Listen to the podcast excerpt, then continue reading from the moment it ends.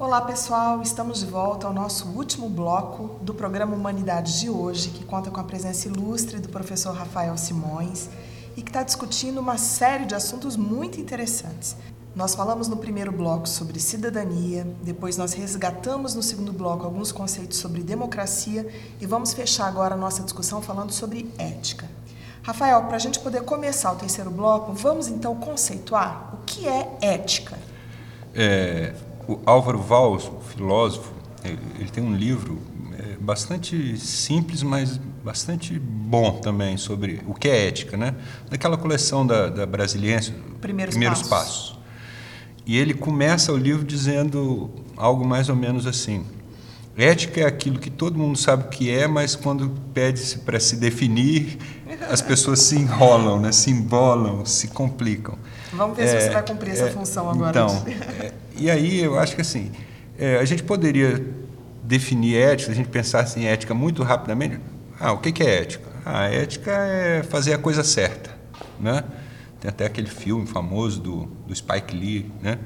Tem esse título, eu acho, fazer a coisa certa, ou fazendo a coisa certa, que, que no fundo faz essa uma, uma grande discussão de ética, como outros filmes, né? Mas enfim, é, e logicamente mais mais adiante na nossa discussão nós vamos retomar esse negócio do que é fazer a coisa certa, né? É, quando a gente pensa em ética, do, do ponto de vista mais acadêmico, o que, que é a ética? A ética é a ciência, é a disciplina que estuda né, a conduta humana do ponto de vista da valoração dos atos, fazendo um juízo de valor, né? É, se são certos ou errados, se, é, se isso é, produz o bem ou produz o mal. É, e aí, Luciano, é que as coisas se complicam. Por quê? Aparentemente, quando a gente pensa assim, ah, então é fácil, né? Ah, fazer o bem, fazer o mal, o certo ou errado, eu traço a linha e resolvo o problema. Mas, na verdade, aí é que está a questão e existem diferentes visões sobre isso. O que é fazer o bem? O que é fazer o mal? O que é o bem? O que é o mal? E aí, na verdade, nós temos dois grandes campos de estudo na ética, eu acho que a gente pode dividir.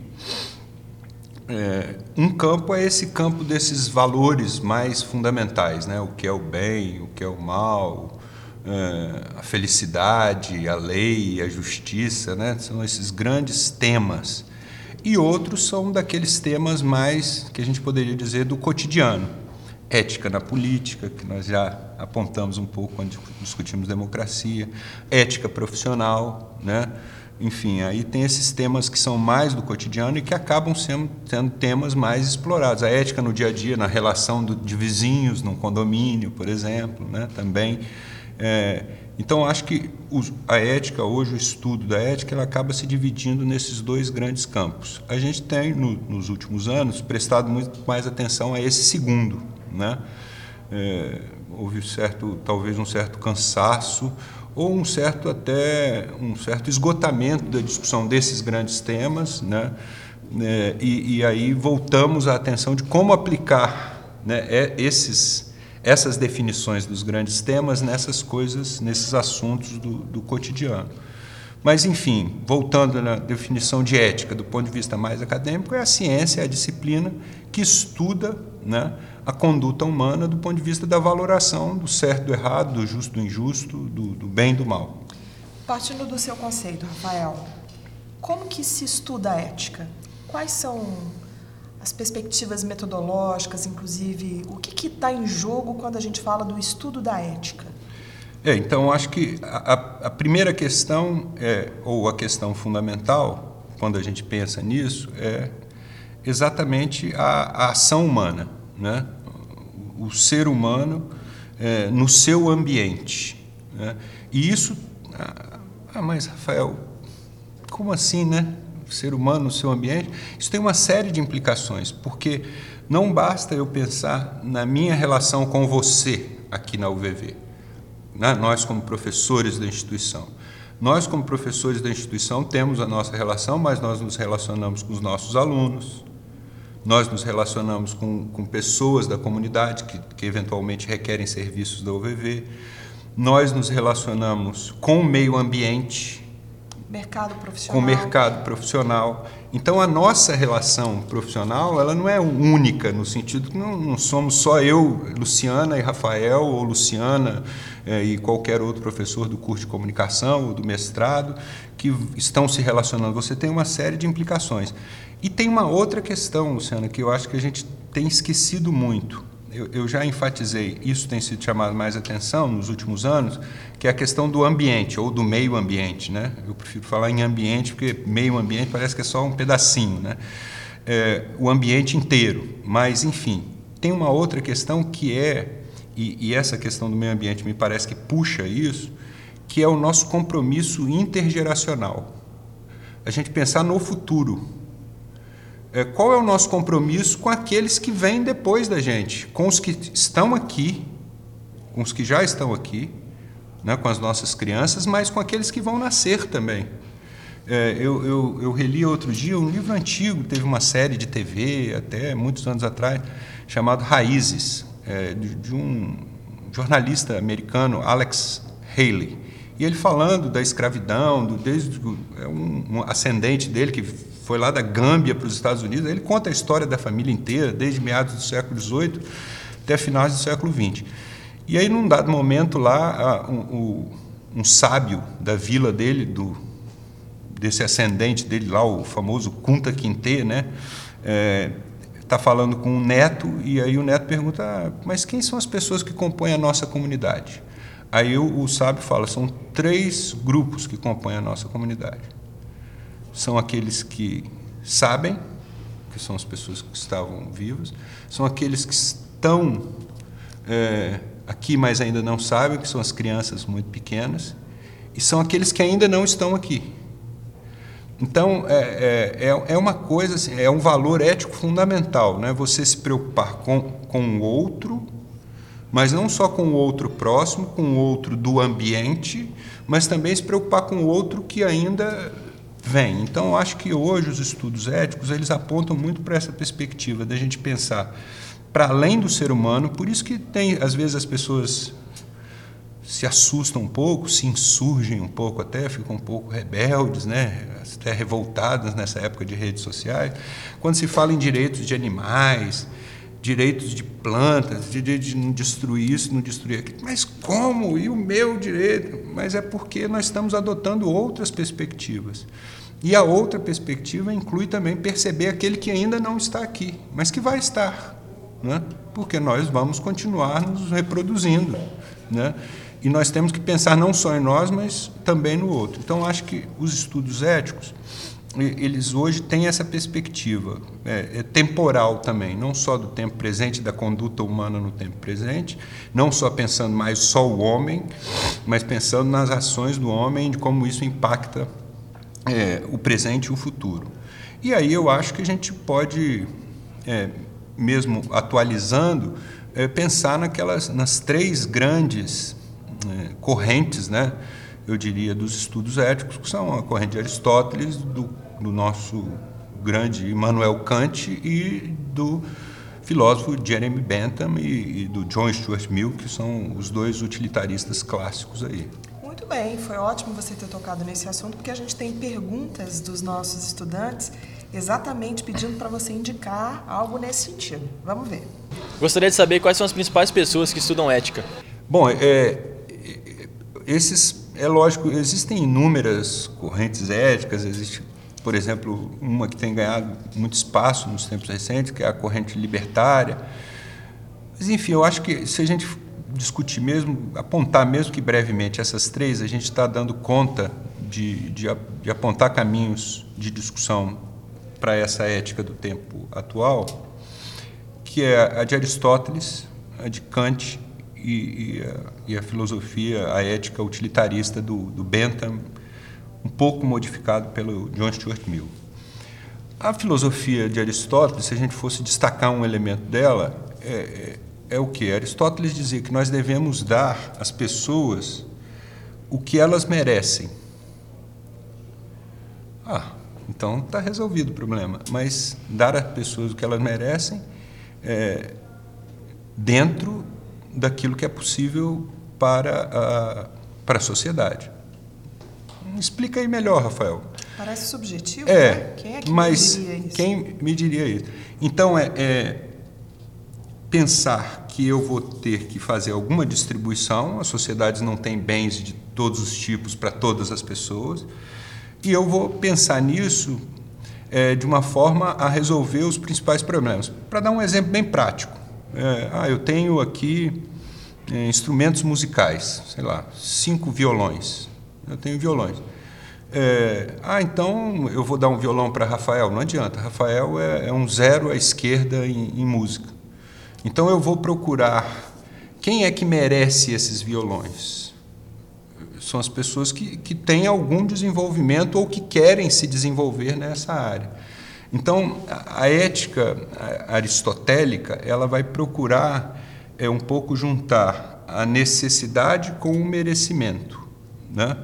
É, e, nesse sentido, é, ele propõe, então, é, essa, essa, essa, esse caminho que ele diz que é um caminho do meio, né? ele usa lá a expressão em grego eudemonia, né? É, que é esse caminho do meio de busca da felicidade, onde você vai reconhecer as potencialidades das pessoas com as necessidades dela e, e o que é possível para a sociedade. E a partir disso é que eu vou fazer essas definições. Então, eu não vou sair distribuindo violão para Rafael só porque ele quer, mas ele não vai se dedicar a isso, ele não tem o menor conhecimento desse tema. Né? Então, é, é fazer escolhas. E escolhas que, logicamente, têm um critério. Agora, quem vai definir isso? Né? Aí é a questão. É, é, aí quem vai definir isso é a sociedade. Por, a, a Aristóteles não chega a apontar um, um, um mecanismo formal. Aí depende, cada sociedade definir isso por meio dos seus critérios, né? mas se a gente pensar hoje, a gente usa critérios de cidadania, critérios de, de democracia. Se a gente fosse atualizar, né, Luciana, a gente tem vários, várias formas de distribuir bens numa sociedade. Existe o sorteio. Qualquer um de nós pode ir ali na, na, na lojinha e comprar um bilhete da Mega Sena. É sorte existe o acaso. Às vezes você entra numa loja, está tendo uma promoção naquele instante. Eu que não cheguei lá naquele instante não vou ter essas. Existe o mérito. Eventualmente você passa numa prova e eu não. Você foi, você vai ter aquela vaga e eu não vou ter. Existe a necessidade. Algumas pessoas têm necessidade, por isso nós temos alguns programas sociais, se a gente pensar no Bolsa Família eu e você não, não, precisamos, pelas condições que temos, nós não estamos no, no cadastro do Bolsa Família, outras pessoas estão. Então, é, eu acho que se a gente parar para pensar, o Aristóteles propõe essas várias formas, ele reconhece essas várias formas de distribuição de, de, de bens, é, de bens e serviços né, numa sociedade, é, é, a partir desses vários elementos, a necessidade, as possibilidades né, que a sociedade tem, e isso, claro, envolve a disponibilidade de recursos financeiros, técnicos, tecnológicos, políticos. Muitas vezes os bens não são distribuídos de forma justa, ninguém, né? E aí é uma outra discussão, né? Enfim, mas você tem essa possibilidade. Eu acho que quando a gente pensa em Aristóteles, se a gente fosse atualizar, a gente podia pensar nessas formas diferentes de distribuição de bens que estão um pouco dentro daquilo que, que Aristóteles pensava. Quando, você, quando vão duas pessoas para um posto de saúde, hoje, você vai para uma emergência. É, não é quem chegou primeiro, não é mais a fila. Existe a fila também. Às vezes, quando você vai no supermercado, a forma de, de acesso àquele bem, pagar e se liberar e cuidar da sua vida, é a fila. Mas num posto de saúde, não. Por quê? Às vezes você chega lá com uma febre, que é um problema, mas que não vai te causar tanta coisa. E às vezes chega lá uma pessoa que está é, tá precisando de uma operação imediata que corre risco de vida. Mesmo que ela chegue depois de você, ela vai ser atendida primeiro.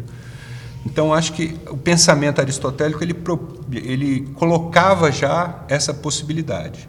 E como é que Kant entra nessa nossa conversa sobre ética? É, Kant, é, é Kant eu acho que ele é, é o grande pensador, assim, é, eu diria que ele é o grande pensador da liberdade.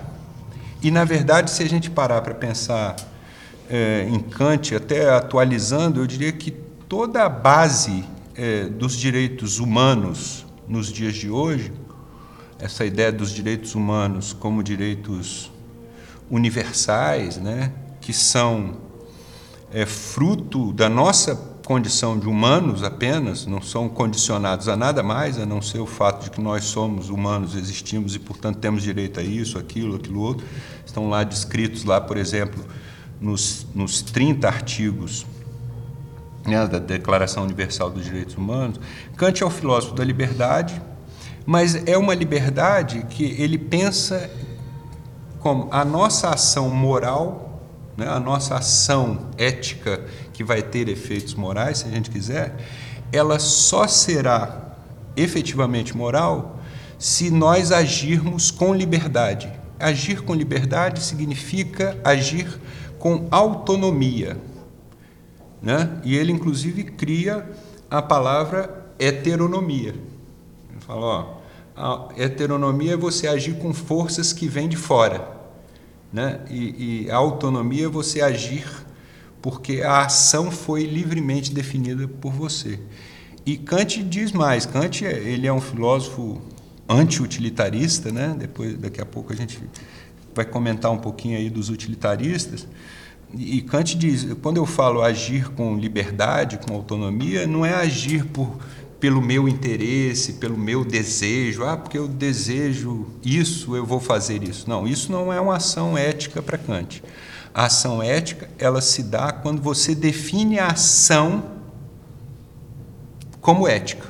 Né? A partir de quê? A partir do seu pensamento racional, porque para ele nós somos livres e racionais e, portanto, a nossa ação só será, né? só será ética se nós agirmos assim, livre e racionalmente, a partir né, disso que ele define é, como esse pensamento autônomo e não heterônomo, não definido por nenhuma força que vem de fora. E, portanto, é, é, é algo muito importante. Né? O pensamento kantiano, às vezes, ele, ele, não é fácil, né? é uma linguagem difícil. Você pega lá a crítica da razão pura, né? Que é onde ele define esses elementos principais do seu pensamento ético, mas ele coloca muito claramente esse aspecto da liberdade ligada à ação autônoma do indivíduo e que você vai agir eticamente, não a gente, às vezes a gente ah, já sei. Então, Rafael, quando Kant fala agir livremente e autonomamente, é eu pensar assim, ah, se eu fizer isso, esse resultado positivo. Não, você não vai agir pensando no, no resultado. resultado. Você vai fazer o certo porque Pelo é o certo. certo fazer isso. Ponto. Né? Então, eu vou falar a verdade porque a verdade é o certo a ser falado.